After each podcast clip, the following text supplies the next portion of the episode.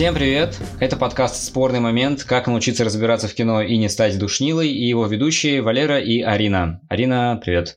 Доброе утро. А, мы с Ариной киноведы, э, и здесь мы обсуждаем и анализируем фильмы любых жанров, любых направлений, современные классические, плохие, хорошие, гениальные, проходные, мейнстрим и артхаус. Самое главное – показать все очаровательное своеобразие киноязыка и те запрещенные приемы, которыми этот язык не брезгует воспользоваться. Но перед тем, как мы начнем, важное предупреждение. Дальше будут спойлеры. Так что слушайте дальше на свой страх и риск. А теперь поехали. Сегодня мы говорим про экранизации нашего э, любимого и почитаемого э, автора Стивена Кинга. А, человек, который, ну, по сути дела, в представлении не нуждается. А, человек, которого читали многие-многие поколения. А, человек американской культуры, но тем не менее, который ну, фактически врос в, также в русскую литературу, спасибо переводчикам, иногда хорошим, иногда не очень. да, и Э, собственно говоря, в чем заключается феномен Стивена Кинга. Стивен Кинг – это один из самых экранизируемых авторов. Э, почему-то он очень сильно нравится режиссерам. И вот, Арин, ты как думаешь, в чем заключается фокус? Мне кажется, здесь есть и чисто такой э, технический момент, что как минимум у Кинга написано очень много произведений, а когда их очень много, то есть, соответственно, простор для того, чтобы их экранизировать. И действительно, если делать выпуск условно по всем экранизациям Кинга, я не знаю, какой это должен быть цикл лекций, а, потому что буквально вот начиная, и мы будем об этом говорить с первой повести, буквально начиная с Кэрри и по сей день, э, каждый год там несколько фильмов по Кингу появляются. И к тому же, насколько я знаю, и как Кинг говорил сам, он очень лояльно относится к экранизациям uh-huh. своих произведений. И если речь идет о каких-то малобюджетных студенческих проектах, он там чуть ли не за один доллар продает права да, на экранизацию. Он предлагает символическую сумму, да, если студенты хотят экранизировать. Да, но помимо того, помимо романов, у Кинга очень много э, произведений малой малой формы. Угу. Там новеллы, рассказы, повести и так далее. Которые тоже а, имеют да. потенциал достаточный для того, чтобы их развить в полноценный фильм. Да, да, да. Ну, э, собственно говоря, здесь можно перейти к специфике текстов э, угу. Кинга, да, к, ну, так коротко обозначить, в принципе, почему режиссерам так, ну, они так э, э, расположены к произведениям Стивена Кинга, потому что Кинг, во-первых, ну, для американских режиссеров это удобно, потому что Кинг фактически, ну, практически всегда держится а, реалии американской действительности, то есть э, в его романах действие происходит в настоящее время, ну, почти всегда. Угу. А, очень легко сориентироваться в пространстве, во времени и, соответственно, сделать правильную постановку, да, то есть у режиссера и, автор, и у режиссера и писателя не возникнет противоречий а, в плане представления окружающей среды, в которой должно должно будет происходить действие. А, и Кинг очень хороший писатель в том плане, что он дотошно расписывает э, мизансцену, в, в, в литературе, а, и грамотно подают действия. Таким образом, что, собственно говоря, у режиссеров э, тоже не возникает вопросов, каким образом это должно все выглядеть на экране. Ну, по крайней мере, для себя я такой, а, такой аспект выделил, потому что, да, пока ты читаешь Кинга, в принципе, у тебя возникает ощущение, что ты наблюдаешь некое действие. Mm-hmm. То есть, а, да, Кинг может уйти в рефлексию, он может дать какой-то поток сознания, мы это все видели. А, ну, я, по крайней мере, не знаю, как другие люди читали или нет. Там, допустим, та же самая темная башня, где идет перескок э, от действующих лиц, да, то есть от этого стрелка э, вот, сам, э, к девушке, к парню и так далее, да.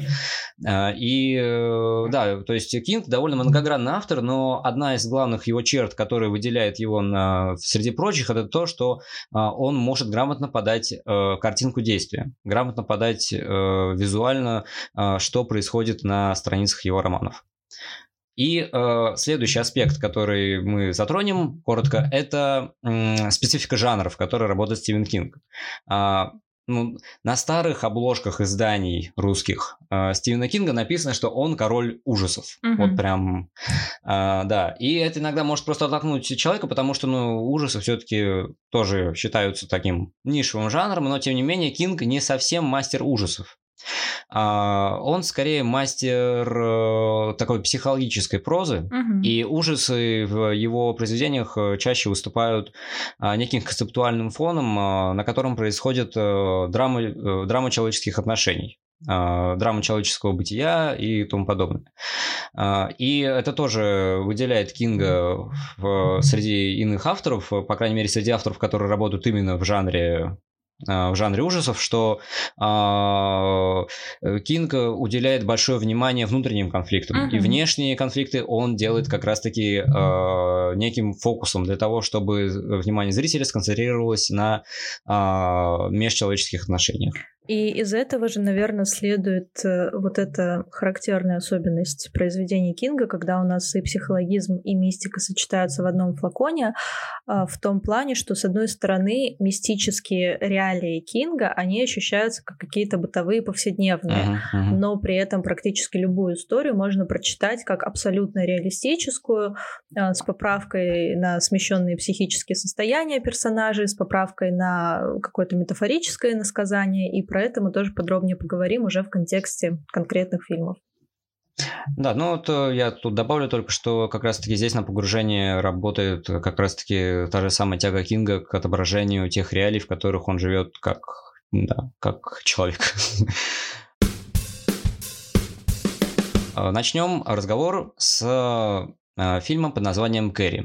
Год выхода 1976, и надо сказать, что здесь двойное совпадение происходит, произошло. А, у Кинга это дебютный роман, ну, по сути дела, большое его, э, его дебютное большое произведение. До этого Кинг публиковался очень часто в журналах, очень часто публиковал а, э, повести и рассказы. Да. Mm-hmm. И это первая экранизация Э, Стивена Кинга. Ну, собственно, не, не, не, не Кинг ее снял, а экранизация его произведений, да. А, снял ее как раз-таки тоже известный на сегодняшний момент э, режиссер Брайан Де Пальма. А, насколько я помню, к тому моменту Брайан Де Пальма был не самым известным режиссером. Да, он снимал а... там какие-то короткометражки, малобюджетные mm-hmm. проекты, а фильм, который условно сделал его знаменитым, это, собственно, Кэрри. Для начала сюжет. Э, сюжет фильма, не, не романа. Э, есть девочка, которую, собственно говоря, и зовут э, Кэрри, и она учится в обычной американской школе. А, ну, то есть э, тут надо еще простроить себе в сознании это облик американской школы в 70-х годах. В провинции, вот, что то есть важно. Это эпо... а, да, да, да. Это эпоха диска, э, так далее. А, и она, ну, такой э, немного дурнушка и очень о, тихоня. Она прям вот как мышка такая. Все тогда просто как тень обитает в классе. И по сюжету фильма однажды после урока физкультуры у Кэрри случаются месячные во время, ну, когда они э, находятся в душевой, что, кстати, меня всегда удивляло, что в американских школах как раз есть душевые, а в русских школах надо всегда мучиться от того, что все люди там потеют, пахнут, короче, все, все ужасно. А, да, особенно если урок физкультуры посреди дня. А, ну, не знаю, не знаю. Вот ну, это да, это но так. открытые душевые это тоже то еще испытание для детской ну, да, в бассейн психики. я ходил в детстве тоже, и это, ну, хотя, не знаю, нет, ну, ладно, неважно, это у каждого личная история, личные проблемы, да. Не будем об этом распространяться. А, да, и э, у Кэрри случаются месячные, она считает, что она начинает умирать, она видит кровь, и э, другие ее одноклассницы начинают ее шпынять, а, бросают в нее прокладки и кричат, ну, в смысле, начинают они издеваться, грубо говоря никак не прилагая ей помощи, а считая, что Кэрри, ну, она просто свихнулась. А, да, и э, надо учитывать, что у Кэрри очень набожная мать, которая считает, что тело – это грех, что женщина – это проводник греха в мир, а, она ненавидит э, все, что связано с, с греховностью и так далее, да, то есть э, очень, очень тоталитарная, авторитарная мать, которая всячески подавляет а, вот эту подростковую, подростковую потенцию в Кэрри. То есть вот этот э, э, все время подрывает ее тягу выйти в люди, завести друзей, э, да, потому что надо учитывать, что Кэрри довольно очень э, асоциальный человек. И э, тут я упомяну что Кинг, как по его собственным словам, он писал Кэрри по воспоминаниям как раз-таки собственного детства, потому что, как он говорил, в, в его классе тоже была такая девочка, но она не обладала телекинезом, правда. Удивительное несовпадение. Да-да-да-да-да. Я бы даже сказал счастливая, вот. Судя по тому, что в фильме происходит, да. И, а, собственно говоря, Кинг написал этот роман, как он говорит, в качестве раскаяния, потому что он то, он, боялся а, выступить за эту девочку, которая подвергалась, как сегодня говорят, буллингу. Mm-hmm. То есть, э, да, она подвергалась издевательствам. Э, ну, это знакомая каждому историю. История о том, как он проходил этот этап в школе, ну, когда берется такое закрытое общество, в котором, ну, особенно если это общество детей и общество подростков, юношей, которые вот, возникает как некий микросоциум, в котором э, очень стихийно начинает образовываться некая вертикаль власти, в 10 кавычках, да, то есть где есть человек, который имеет право над всеми издеваться, и есть буквально козел, козел отпущения, который ну, на себе вывозит функцию как раз-таки э, вот этого всеобщего, всеобщей сублимации. Э, да, и в, в Кэрри как раз-таки это, это, за эту функцию отвечает, как, собственно говоря, эта девочка. Но э, такой э, секрет в фильме, у этой девочки просыпаются некие а, телекинетические способности. Ну, то есть она умеет да, управлять предметами на, расстоянии силой мысли. И а, по ходу действия фильма эти силы понемногу пробуждаются, и они активизируются как раз-таки в моменты критического, критического состояния Кэрри, в, момент, в моменты стресса, да, то есть когда на нее кричит мать, когда она очень сильно волнуется, когда на ней издеваются, и все это выливается в финале фильма просто в грандиозную а, кровавое месиво, грубо говоря, когда Кэрри, да, ее, а, ее выбирают королеву бала, потому, ну, по сговору э, между, а, между одноклассницами, Потому что одна, одна из одноклассниц, как раз-таки главная, главная задира, на нее затаила обиду, и когда Кэрри находилась на сцене, на нее вылили ведро со свиной кровью. Э, и да, и для Кэрри это был последний, последней каплей. Она считала, что весь мир над ней смеется, и поэтому единственное, что она э, достоин... Единственный ответ, на который достоин этот мир, это месть. Да, и, собственно говоря, Кэрри начинает а, мстить благодаря как раз-таки своим этим способностям. Но я думаю, тут можно как раз-таки перейти от пересказа сюжета к обсуждению главных э, черт э, этой картины, а их, мне кажется, немало. Ну, да, вот ты затронул тему мести. Мне кажется, здесь можно упомянуть вот этот важный момент, а, как по-разному он реализуется в книге uh-huh, и фильме. Uh-huh. Мы, конечно же, uh-huh. не сравниваем два произведения друг с другом, потому что они разные, они имеют право быть разными и разговаривать на совсем разных языках, но тем не менее это очень сильно меняет и взгляд на персонажа, потому что в фильме, по сути, а, проявление способностей Кэрри является стихийным и случайным как ответ на вот этот внешний прессинг. А, то есть а, они ей как бы не подвластны, и тот хаос, который она устраивает после выпускного, и вот это вот сожжение школы, оно как бы ей не подконтрольно, она сама этого боится. А, в книге это тоже есть. А, акцентируется внимание на том, что способности Кэрри ей не всегда подвластны, она их не всегда контролирует, но там есть очень важный эпизод, отсутствующий в экранизации, а, когда после вот этих всех издевательств Кэрри убегает из школы, выбегает из зала, и у нее происходит вот такой внутренний монолог, в котором она решает вернуться и отомстить. То есть это уже некая полуосознанное решение наполовину, потому что она в тот момент находится не совсем в адекватном состоянии, но тем не менее это вот... Но это личное, личное решение, тем да, не менее. Да, это очень долго копившееся mm-hmm. желание, которое выливается в уничтожение не только школы, но и практически всего города. Ну, то как персонаж что... она совершает выбор да, между да. прощением и местью. То есть у Кинга, Кинга опять-таки, это тоже грамотно прописывает. У Брайана Де Пальмы все-таки э, Кэрри это такой сосуд, который просто лопается в один момент.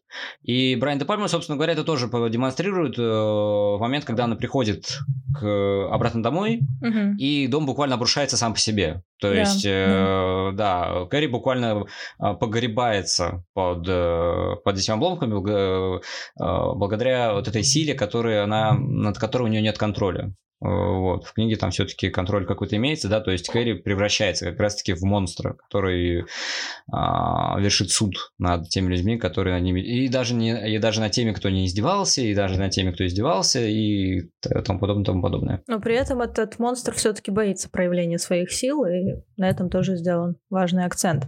И, насколько я знаю, вот отсутствие эпизодов разрушения города, это тоже связано с чисто техническим моментом, что просто не было достаточного бюджета у режиссера, а, чтобы это снять так, как было в книге, потому что там, конечно, красивые сцены взрыва заправки, как она идет по городу, все разрушает. Ну, да, да, да, да, да. К сожалению, в 1976 году, да, было меньше чуть возможностей и меньше денег, чтобы это все показать.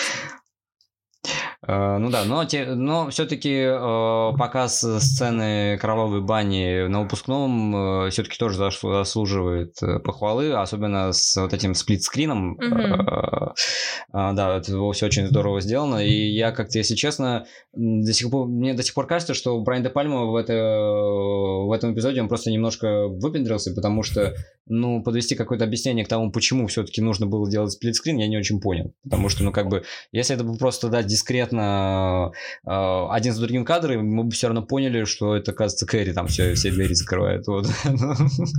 Но, вы, но выглядит довольно как, как, как клип, грубо говоря, да? да. То есть, опять-таки, клиповый монтаж вырывается в кино уже вот на этих стадиях, да, на, на, в, этом, в этом периоде, в эпоху диска, в эпоху молодого Джона Траволты и так далее, и так далее.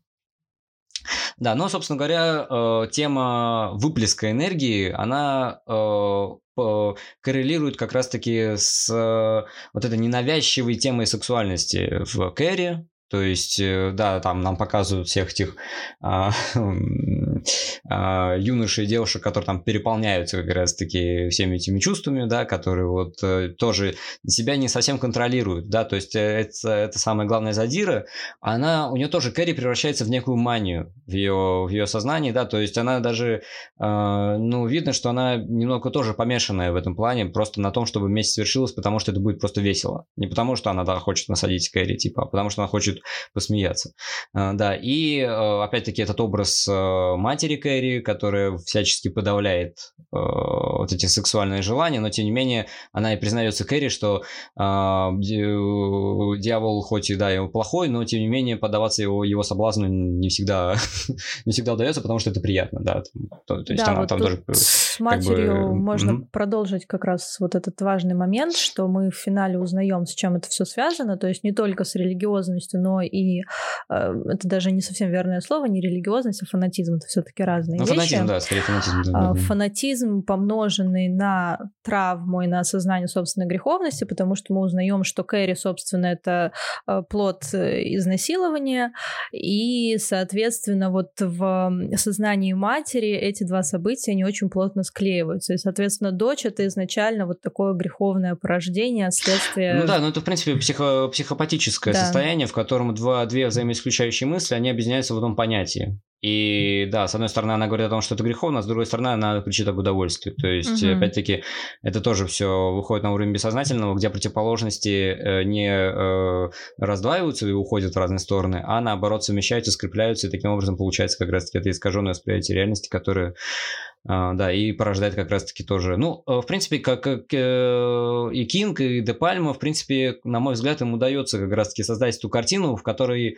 а, зло не является каким- каким-то пришлым элементом, угу. а оно складывается как раз-таки из множества факторов, да, из множества человеческих решений, а, которые, которые приводят к тому результату, который, который мы видим в финале фильма. То есть он не приходит из ниоткуда, да, то есть это не просто результат издевательств, результат прессинга, результат результат буллинга, а, а, а просто э, жертва становится неким концентратом а, того выбора, за который ответственен, в принципе, каждый.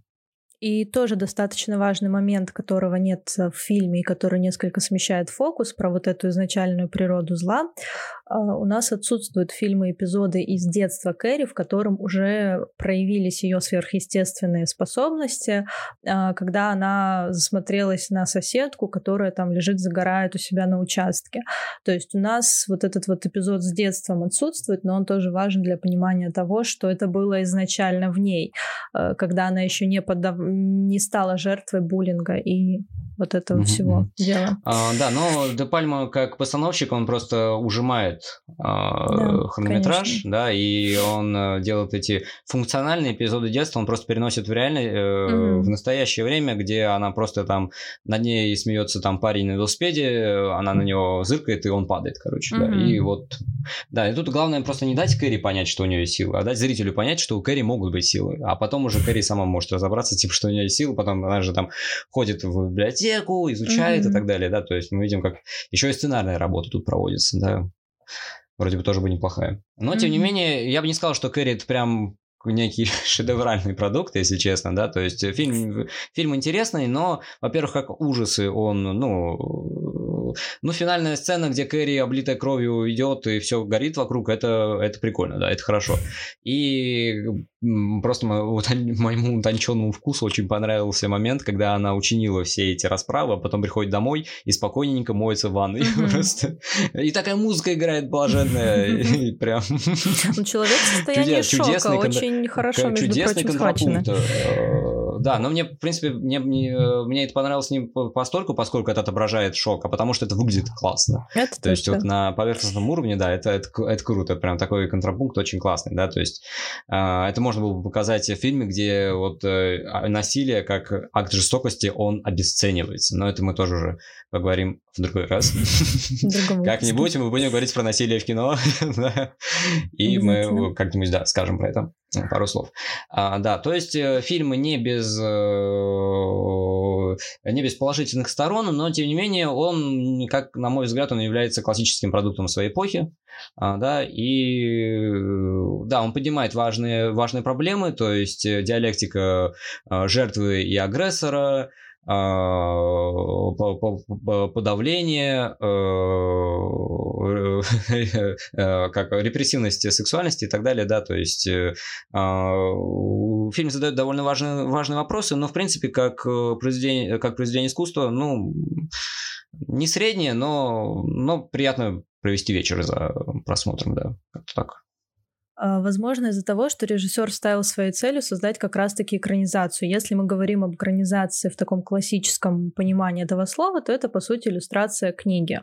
А, роман гораздо более многомерный элементарно в силу своего объема и экранизировать роман, особенно имеющий в себе а, вот такой вот потенциал для разных интерпретаций, один в один очень сложно. Это буквально нельзя перенести на экран. И тут либо режиссер эм, урезает этот роман в жертву каким-то смыслом и каким-то линиям, как обычно происходит, либо создает что-то совсем другое. Об этом мы будем говорить дальше.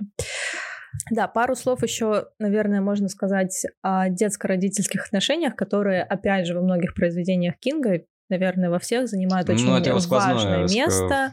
Да, сказано, а, такая магистральная линия у него. Да, там принципе, про линию отцовства мы поговорим еще в контексте сияния и почему это важно. А, в Кэрри отец отсутствует, но присутствует мать. И здесь мне кажется интересным то, как Кинг, скорее Кинг uh-huh, нежели Де Пальма, а, совмещает э, вот эти вот разные стремления и со стороны матери, и со стороны дочери вот в их поведении, потому что, с одной стороны, мы понимаем, что мать и боится Кэрри, и ненавидит Кэрри, но при этом и пытается защитить. И вот это вот ее а, навязчивое желание оградить Кэрри от всего окружающего, в том числе связано с тем, что в ее представлении мир — это просто сосредоточие греха, от него надо уберечь, спасти. Ну, это тоже психопатичность личности, да, mm-hmm. то есть, во-первых, это неумение дифференцировать эмоции да. э, и неумение, да, выстроить грамотные отношения с э, внешним миром. То есть это э, просто создается некий образ врага, а, который никак, ну, оно никак не анализируется, да, то есть человек он буквально просто запирается в себе. И, ну, это тоже подчеркивается, кстати говоря, и постановочно, да, то есть в доме э, Кэрри и вот этой матери постоянно либо темно, либо недостаток света, да, то есть опять-таки возникает какая-то монадическая сущность, отрезанная от внешней реальности. Следующий фильм, о котором мы поговорим сегодня, это «Сияние» Стэнли Кубрика. Да, фильм, который известен многим, а, и фильм, который не понравился Стивену Кингу по итогу. А, и да, и глядя на фильм, ты даже не удивляешься, почему он мне понравился. С учетом того, что у «Сияния» потом было, была еще ТВ-адаптация, где-то в начале 90-х. А я даже помню, что я ее, по-моему, видел в каком-то далеком детстве. Так, типа, отрывки были какие-то такие вот смазанные в восприятии, да. И, ну, это обычная, обычный ТВ-сериал, да, то есть он и, по-моему, малобюджетный, какой-то халтурный, но зато по букве романа. И Кингу почему-то это понравилось. Вот, Писатель и... хочет видеть иллюстрацию своей книги. Дайте ему а, порадоваться. Ну, ну, это да, это да, это да. А, вот, э, потому что, да, «Сияние» — это э, как раз-таки пример не классической, ну, то есть не такой не, не каноничной экранизации, да, то есть надо понимать, что Кубрик — это автор с очень своеобразным взглядом на то, каким должно быть кино, и, э, наверное, многие из наших слушателей знают не понаслышке, кто такой э, Стэнли Кубрик, каков его стиль, да, какого, какова его режиссерская стратегия, да, то есть это и э, долгие пла, э, простите, долгие кадры, э, и, и долгие планы, потому что, да, Кубрик не самый большой любитель монтажа, да, не самый большой любитель играться с крупностью. Это и особое отношение к актерской игре, и, да, и особое отношение к пространству и времени в, в, в кино. Вообще с Кубриком забавная такая история получается, потому что если мы посмотрим на его фильмографию, мы увидим, что почти все его фильмы — это экранизации чего бы то ни было. Ну да, да, да, да. При этом чаще а... всего это еще и экранизации очень крупных авторов, как тот же Набоков или тот же... Ну, это Артур, э, Артур Кларк этого самого... И он, и Бёрджес, то есть это всегда какие-то очень крупные авторы с очень значимыми текстами, и когда за них берется другой, не менее крупный автор, то есть Кубрик, получается да, конфликт да. с режиссером. По-моему, ни один mm. из писателей не был доволен экранизациями Кубрика, просто потому что как экранизации они не работают. Но как фильмы это шедевральное кино. Вот это тоже такой интересный ну, момент. вот я хочу тебя спросить, а ты помнишь автора повести, по которой был снят Шарко с закрытыми глазами? Ну вот это скорее исключение, что здесь он берет не крупного автора, а Набокова-то мы все знаем, и мы все знаем Кинга. Набокова, да, мы все знаем, и вот, кстати говоря, из фей фильмографии Кубрика, хотя я, кстати, не все фильмы его видел, тем не менее, но вот «Лолита» это просто издевательство. Ну, честное слово, Мне это прям, ну, не знаю. Ну, вот этот счастливый финал в конце, я тоже такой, ой, божечки, зачем вы это все сделали? Вот.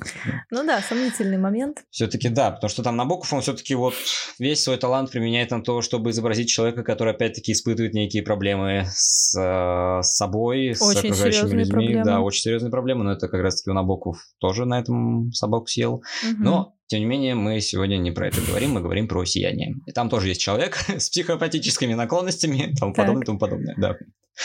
А, да, ну начнем с сюжета, хотя, мне кажется, многие видели «Сияние», а те, кто не видели, просто помнят, ну, знают нек- некоторые кадры, да, то есть э, с дверью, и мимасы, 100%. да, мимасы с дверью, да, тем, вот это Here's Johnny и так далее, и так далее. Собственно говоря, есть отель Overlook, который находится далеко в горах. Вот. По сути дела, во, и во время зимы это место становится изолированным от э, окружающего мира. Действие происходит в Америке, если что. И э, главный герой, как раз таки Джек Торренс, э, писатель, который испытывает проблемы с вдохновением. У него есть семья, там э, жена и сын. И он устраивается смотрителем на зимний сезон в этот отель Overlook, э, абсолютно пустой на этот момент. Э, и э, там он собирается как раз-таки исполниться этим вдохновением и написать роман, то есть, ну, буквально для того, чтобы семье было что кушать. И тут надо сказать, что Кинг экстраполирует элементы своей биографии как раз-таки на Джек Торренса, да, потому что в свое время Кинг тоже пытался э, зарабатывать на жизнь писательским трудом. У него это не всегда хорошо получалось. Он э, сменил кучу, кучу профессий, да, там, то есть и, и посудомойщик, и уборщик, и так далее, так далее, да, то есть эти, он по, по, низу этих а, пирамиды специальностей прошелся очень активно.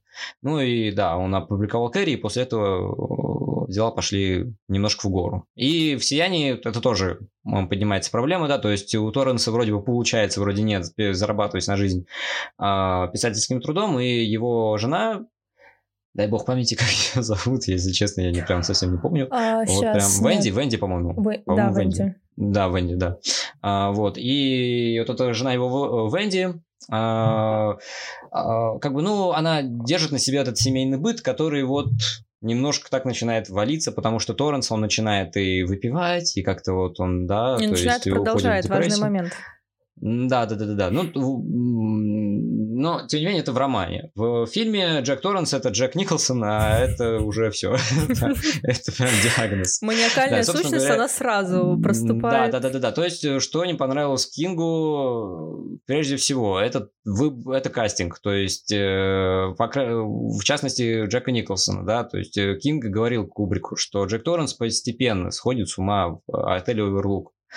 А когда Джек Николсон появляется в первом кадре в фильме, мы уже видим, что с ним явно что-то не так. То есть, э, и когда мы видим вот эту вот открыточную, а, открыточный вид вот этой семьи, которая едет вот в машине в этот в отель Overlook, а это все таким веет неправдоподобностью, такой прям э, нарочитостью и картонностью, Мгм. что уже не по себе становится. Да, ты видишь, что между этими персонажами которые будут практически единственными действующими лицами в, э, в- на протяжении всего фильма, между ними никакой химии не происходит вообще. Ну, а, вот они все вот буквально изолированы, и единственное взаимодействие, которое между ними происходит, это когда Венди едва ли не убивает мужа бейсбольной битой. Вот насколько все плохо, да, то есть ты либо соединяешь, ты либо смыкаешься с другим человеком благодаря взмаху топора, либо не, не смыкаешься вообще никак, вот, то есть настолько все, настолько изолированные друг от друга индивиды. А еще вот хотела бы добавить про мискаст с точки зрения Кинга. Собственно, ему не понравились там все, потому что если мы вспомним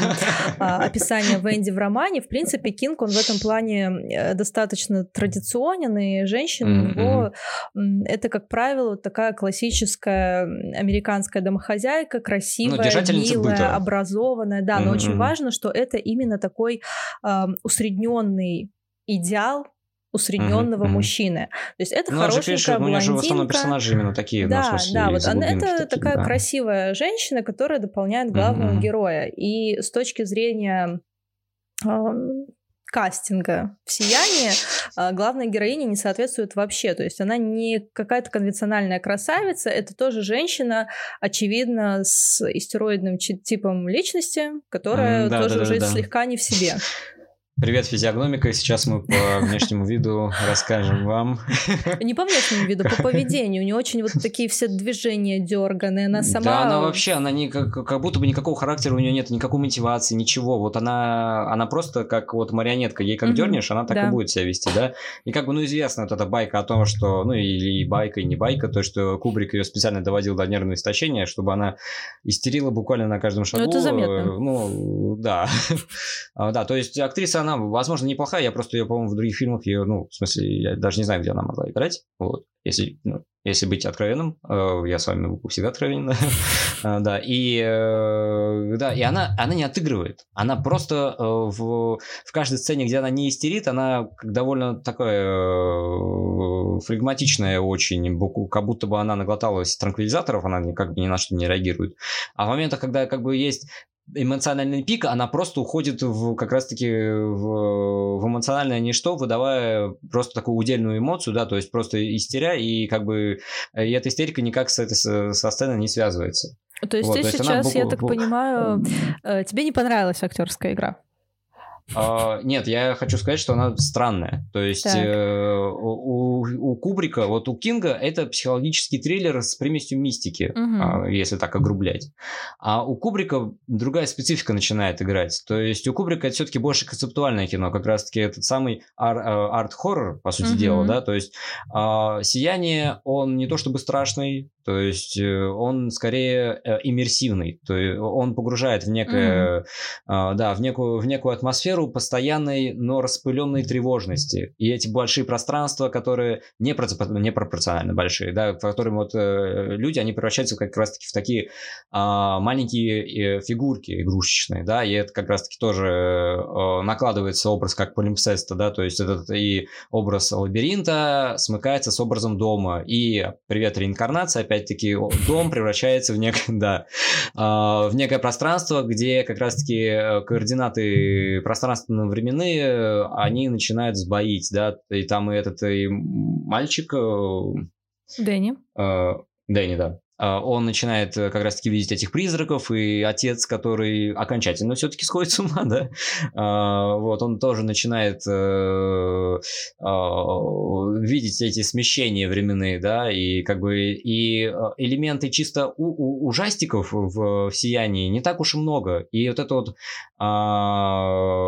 каноническая сцена выливания крови из лифта на, да, вот, она, она как бы, ну, она, она красивая. В том-то дело, что как бы ты смотришь э, «Сияние» и думаешь, и единственное, что, ну, в смысле, не единственное, но одна из главных мыслей, которая тебя посещает, это как раз-таки то, что фильм красивый, да, то есть он, э, да, он создает как, э, какое-то состояние, в котором ты переживаешь эмоции далекие от обыденных. Угу. Да, то есть, опять-таки, да, и вот это вот а, а, культивируемая история о том, что это захоронение индейцев бывшее, и то, что опять-таки здесь опять-таки смыкается культура пришлая и культура как бы родная, да, то есть опять-таки здесь вот эта вот э, американская культура, как культура, которая была создана ну, довольно искусственно, она здесь тоже как бы проигрывается, да, то есть, опять-таки, отель Уралук, он как бы э, переживает в себя как раз-таки это наступление со стороны архаики, да, то есть там прошлое пожирает настоящее, да, и в, на этой фотографии появляется как раз-таки этот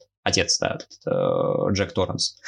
Э, вот, и э, «Сияние» породило довольно много ну, она стала для конспирологов довольно лакомым кусочком. Ага, мы вот, уже сюда переходим. Что, да. Хорошо, давай. Любимая часть. Ну, я подумал, что да, просто про сияние можно говорить очень долго, на самом деле. Это фильм, который, ну, да. А, есть, сейчас мы тогда просто пару слов скажем, есть отдельная документалка, но это мы еще в конце повторим. Документалка про «Сияние», и это не документалка про бэкстейджи и про съемки, это документалка как раз-таки про людей, которые пыта... разных профессий, которые пытаются по-своему интерпретировать «Сияние». Она называется «Комната 237», по-моему. Да. Вот как-то тогда. Вот, очень интересно, посмотрите. Да. А основная конспирологическая вот, но... теория, мы ее обговорим? Кратко обозначим. Да, да. Я думаю, Можно, все да. про это слышали, но вот что, что, чтобы знать. Э, значит, есть такой некий американский конспиролог Джек Уайднер, который mm-hmm. считает, что «Сияние» — это, собственно, признание Кубрика в том, что он был автором фальсификации высадки на Луну. Это тоже вот лунный заговор, у нас отдельная история, что на самом деле э, Одиссея, космическая Одиссея Кубрика — это вот такая подготовка к съемкам масштабным лунной высадки. Ну, сказать, это резюме НАСА, чтобы, да, да она поняла, что... Что вот Кубрик так умеет, что он умеет достоверно, и что именно по этой... справедливости ради, спецэффекты из э, Одиссея, они как бы сейчас Да, стопроцентно. Восхищают, да. Стопроцентно, еще задолго до Звездных войн. Да, да, да, да, да, да. Но это не избавляет фильм от того, что он дико скучный, но это другой вопрос. Вот сейчас ты многих людей обидел. Э, давай оставим это в стороне. Э, космическую это, это, это правда, которую, на которую многие закрывают глаза. Для того, чтобы не разрушать идол, э, идол в виде Стэнли Кубрика. Слушай, ну Стэнли Кубрик, что бы он ни снимал, снимает фильмы только одного единственного жанра. Жанра Стэнли Кубрик. Жанра себя, да. Поэтому да, да. за что бы он ни взялся... Умение умение авторского кино создать из своего имени бренд. Да? да? То есть там тот же самый Дани Вильнев, он что Дюна, что Бегущий по лезвию, э, что Убийца, да, это везде Дани Вильнев. Там как бы хоть ты тресни, ничего другого ты не найдешь. Но вернемся, прости, что перебил. Возвращаемся вернемся к кон- конспирологии. теории. Да. да. Что, собственно, поэтому Кубрику выделяли такие бюджеты. Это действительно очень дискуссионный вопрос, потому что он снимал с невероятным количеством денег, с ну, невероятным количеством то, дублей. Что убывает, что провоцирует убыль денег в прокате, скорее. Это да, но при этом деньги ему продолжали выделять на каждый фильм, потому что если глянуть на фильмографию, там все дико дорого. И вот, да, да, вот почему? Особенно там какие-нибудь э, съемки какого-нибудь Барри Линдона с да. э, линзами для съемки в э, естественном освещении при свечах. Это, угу. это дикость. Да. Это да. И на с широко закрытыми глазами просто привести всю съемочную группу из Америки к нему в Британию. Ну, да, да, создать Нью-Йорк в Лондоне, это, конечно, да, да, да, надо тоже умудриться. Все-таки да, возвращаясь. Да. Конспирология.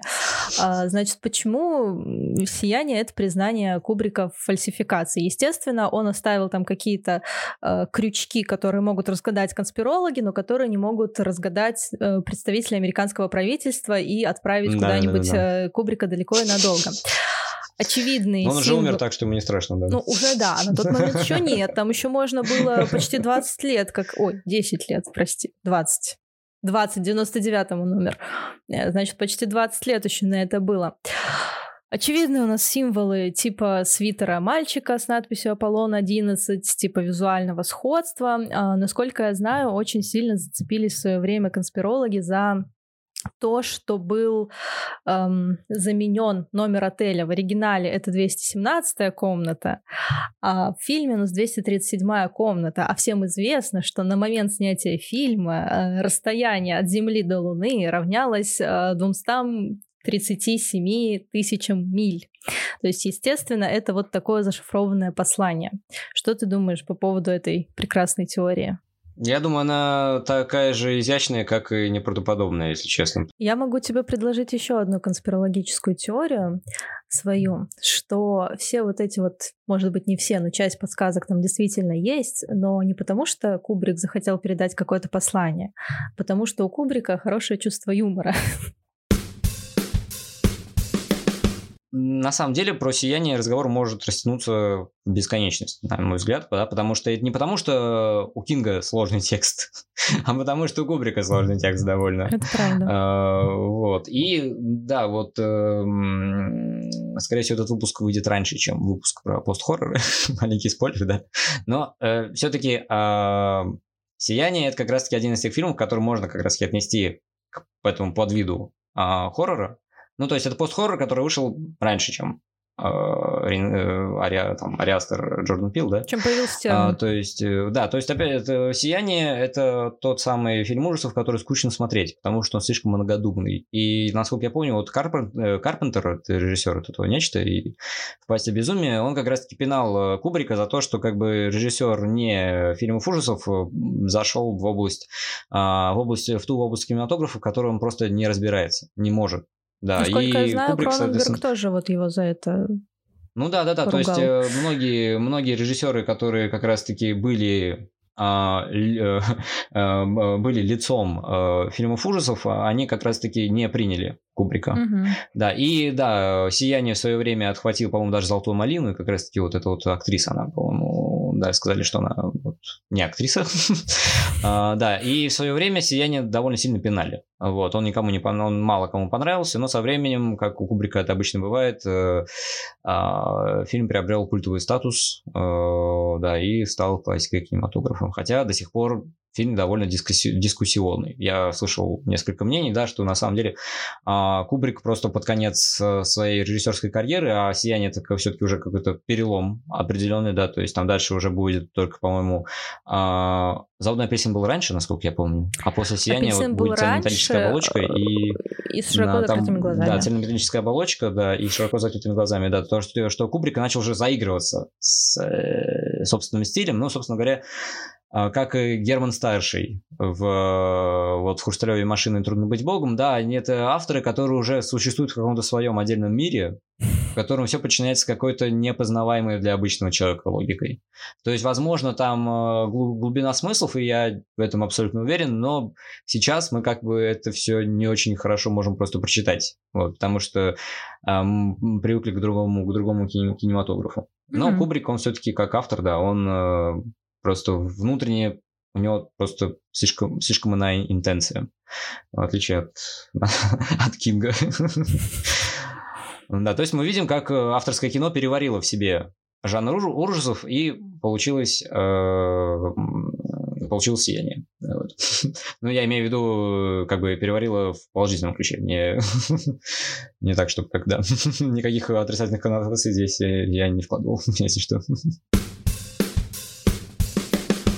Последний фильм, о котором сегодня пойдет речь, фильм Фрэнка Дарабонта. И это не э, Зеленая миля и не Побег Шушенко, о чем мы говорили уже в самом начале, но все-таки, э, да, сделал вид, как будто бы держали интригу. Это фильм «Мгла», э, снятый по повести. В русском переводе называется «Туман», но в оригинале это они названия одноименные, да, что там «Мист», что и фильм «Мист». Вот. В, в русском переводе я только не помню, если честно, из какого сборника из какого сборника эта повесть, по-моему, это не, ночная смена, а команда скелетов. Вот, да, это как раз-таки из сборника команда все скелетов. Завязка у фильма довольно простая, да, то есть есть у нас опять-таки городок американский, а, где неподалеку располагается некая военная база, где происходят таинственные эксперименты, да, опять-таки у нас у, у Кинга излюбленная тема это правительственные органы, которые проводят всякие таинственные и темные злые эксперименты, от, от которых потом страдают обычные граждане. Да, то есть привет воспламеняющим взглядом, противостояние и так далее, так далее. Ну и, кстати, вот про, про, про противостояние, где люди погибают от э, вируса гриппа. В 2020 году э, Кинг также пошутил, что противостояние это не пророческий роман, просто так совпало. А, да. Но вернемся к, к мгле. Э, на этой базе на военной нечто происходит, и э, и а, в, в наш мир вырывается некий туман, да, то есть а, там действие происходит так, что, что определенное количество людей блокируется в, в супермаркете, а, который окружает как раз-таки это мгла, то есть это, это окружает туман совершенно непроглядный, Э, и э, постепенно люди понимают, что в этом тумане все-таки что-то обитает нечеловеческое. Да, там, то есть прибегают люди э, из, извне и говорят, что там происходит что-то ужасное. То, что было, ну, там ходила молва о том, что на этой базе происходят какие-то эксперименты, что там военные как-то там что-то что наворотили, да, и в «Мгле» как раз-таки тоже происходит довольно типичная для Кинга ситуация, ну, в смысле, то, которое он любит рассуждать о том, как человек в замкнутом пространстве превращается в зверя, да, то есть, mm-hmm. опять-таки, мы видим, что а, общество замыкается, и, и несмотря на то, что это все-таки антропоцентрическое общество, в нем все-таки происходит как раз-таки расслоение и а, растождествление каких-то моральных принципов, а, и а, люди постепенно, они как бы делятся на фракции и начинают относиться друг к другу, ну, как говорят, человек человеку волк, это как раз-таки про туман. Чем хорош тот фильм? А, во-первых, концовкой. Все-таки зайдем с козырей. Да, то есть сам по себе фильм атмосферный, очень красивый, очень страшный. Да, потому что там монстры, которые там появляются из тумана. Я вот, как я вот, когда вот каждый раз мглу смотрю, мне становится просто не по себе от этих, от этих членистоногие какие-то там какие-то щупальца, еще вот эти вот, а, а ты их еще толком не видишь, это тоже пугает, вот когда ты не понимаешь, что там именно. Да, такой прямо Silent Hill, но только вот еще больше Silent Hill, да. А, и э, в, а, в повести повесть заканчивается тем, что вот, э, э, что вот главный герой и э, его сын и еще несколько людей, они покидают этот супермаркет на машине, и действие романа уходит в неизвестность. То есть mm-hmm. Кинг не дает откровенного, ну, не дает четкого ответа, что же произошло с героями дальше. Они просто вот там стоят, едут, я не помню точно, и как бы ничего с ними не происходит. Но Фрэнк Дарабонт решил, что мы закончим эту историю иначе.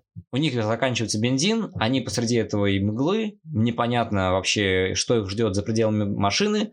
А, они видели этих стра- ужасных существ, которые там шагают в этой, э, в этой дымке. Э, и э, у главного героя с собой есть револьвер. Там в, в машине сидит, насколько я помню, там, по-моему, четверо, нет, пятеро людей. Ну, короче, людей явно меньше, в смысле, людей явно больше, чем заряжен барабан. А, да, и э, он, э, главный герой застреливает всех, но пули на себя не хватает, да, то есть он не хочет, он уже пообещал сыну, что монстры его никогда не достанут. И, да, и, соответственно, он предпочел, что лучше эти люди погибнут простой обычной смертью, а не в мучениях от, да, а, от неизвестности. А, и герой выходит из машины и понимает, что, оказывается, спасение было близко, потому что приходят, приходят военные, которые уничтожают этих существ, сжигают их трупы, их останки, а, и, э, и все. И оказывается, что герой принял просто, ну, он принял то решение, которое принял. И фильм заканчивается как раз-таки вот этим отчаянным криком в, в пустоту. А, да, и надо сказать, что в этом случае Кингу понравилось какую концовку сделал Дарабонт, и сказал, что Дарабонт сделал круче, чем в повести.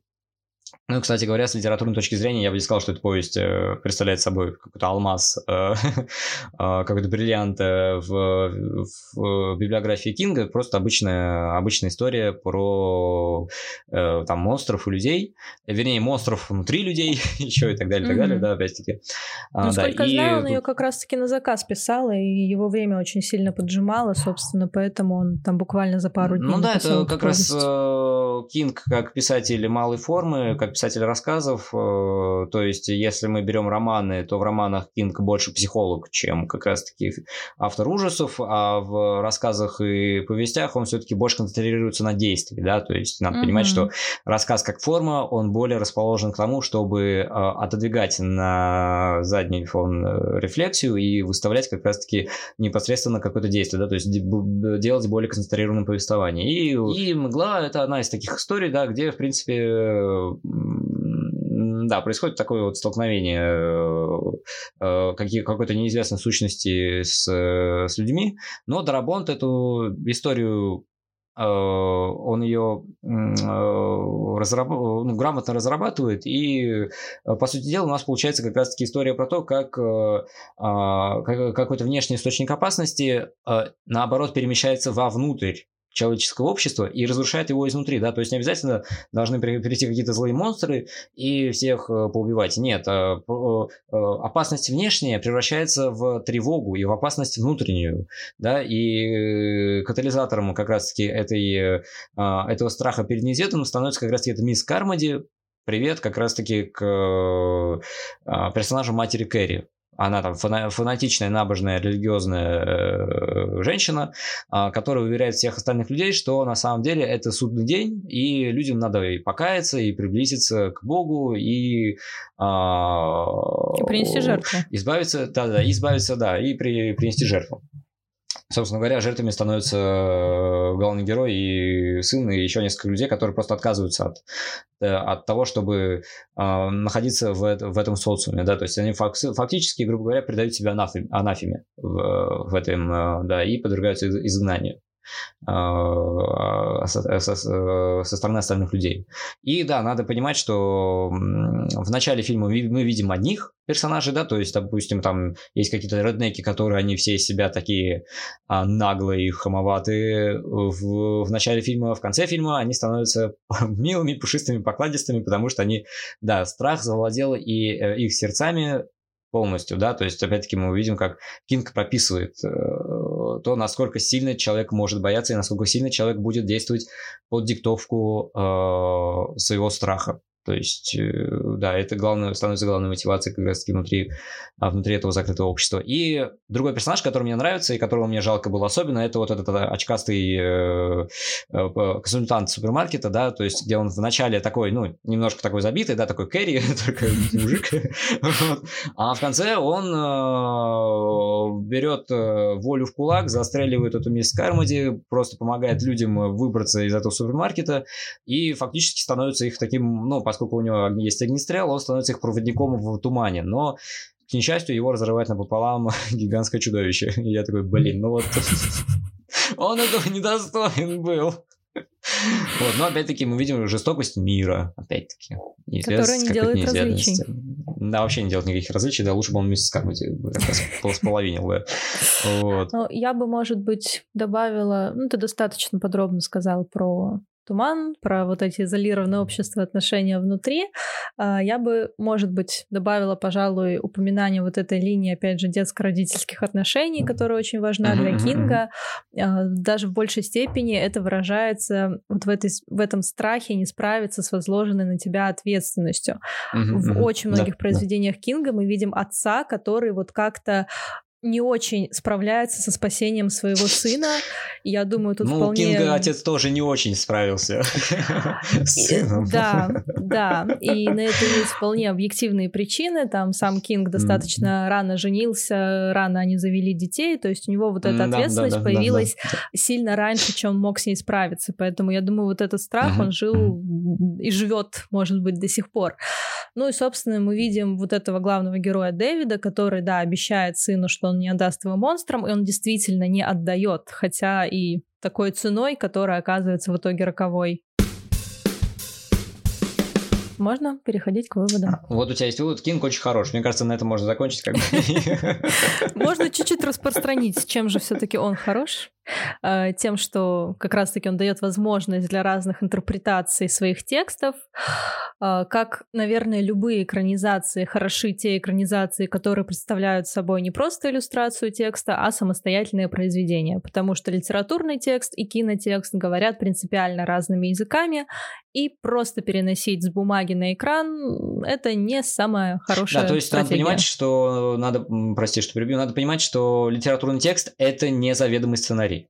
Конечно. И сценарий это не литературный текст. Да, они пишутся по-разному, да, там разная специфика работы. И да, то есть, когда мы видим в строке, что за адаптацию отвечал тот или иной человек, иногда это даже, иногда даже это сам автор, а, то надо понимать, что тут проводится очень серьезная работа. Во-первых, это ужать объем литературного произведения mm-hmm. до хронометража там двухчасового, пол- полуторачасового, и э, сохранить те линии, которые нужно сохранить, и убрать те, которые не нужны в, в экранизации. Да. И, соответственно, в сценарии мы убираем рефлексию, убираем ее в киноязык как раз-таки, в визуальное повествование, а, оставляем какие-то вещи в диалогах, не даем диалогам нарративную функцию, то есть мы что-то... Да, вот мы как раз с Ариной обсуждали один, э, один фильм на фестивале, да, где... Ну, мы не будем говорить, что за фестиваль, чтобы не обижать а, высшее, образ... высшее образование в России, а, что да, э, некоторые режиссеры, они э, предпочитают делать из-за кадрового голоса банального рассказчика, который вот а, тебя проведет от точки А в точку Б в нарративе, и при этом само изображение превратит просто в иллюстрацию, да, а, в иллюстрацию речи, в иллюстрацию того, что проговаривается. Вот. В кино ну, это да, а, звучит банально, но тем не менее это факт. В кино мы не рассказываем, в кино мы показываем. И mm-hmm. э, вот Кубрик предпочитает показывать, но и на это как бы все заканчивается. Да, это в его фильме можно а, рассматривать именно как иероглифы, то есть угадывать, какие там могут быть э, загадки, смыслы, какие могут быть ассоциации, подводные камни, а, не а, скрытые взаимосвязи, неявные, неявные переклички и так далее, и так далее. То есть, опять-таки, а, хорошая такая плодотворная почва для конспирологических теорий, опять-таки, да, то есть там, где мы видим минимум информации, возникает множество теорий. И да, то есть все-таки для грамотного восприятия реальности все-таки информация и теория, они должны как-то друг друга поддерживать, вот, а не перетягивать одеяло с одного на другое.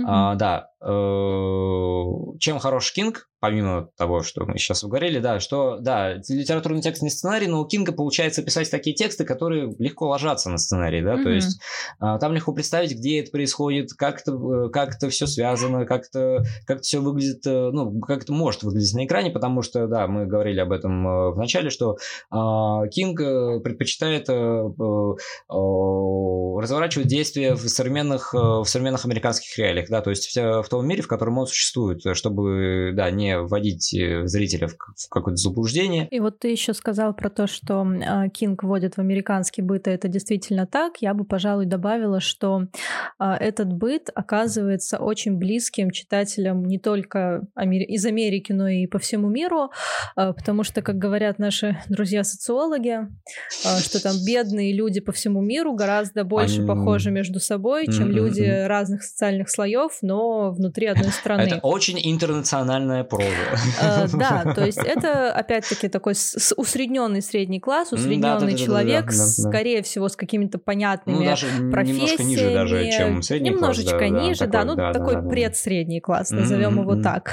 Э, маленький город, э, человеческая ну, обычная профессия, семейные проблемы, то есть это то, что близко всем, то, что объединяет, то, что Общечеловеческие проблемы, да, да, да, которые, да, низкий порог вхождения, да, то есть э, отсев э, в публике происходит минимальный. Почему, mm-hmm. собственно говоря, Кинга, да, очень а, любят в России. И вот э, я, по-моему, слышал выступление Дмитрия Быкова, а, где он, ну, я не ручаюсь, что Быков хороший специалист по литературе, но он говорил, что как раз-таки Кинг в Америке считается не таким автором типа первого разряда, а в России как раз-таки он приобрел репутацию как раз-таки как такого классика уже. Вот. Насколько я знаю, он а, ну, чуть ли не самый продаваемый в России. Был, по крайней мере, пока он не запретил издание своих книг. Дорогие друзья, мы подходим к завершению нашего э, разговора, и сейчас мы э, назовем те фильмы, которые мы сегодня обсуждали, и различные источники, которыми мы пользовались при подготовке к этому, к этому выпуску.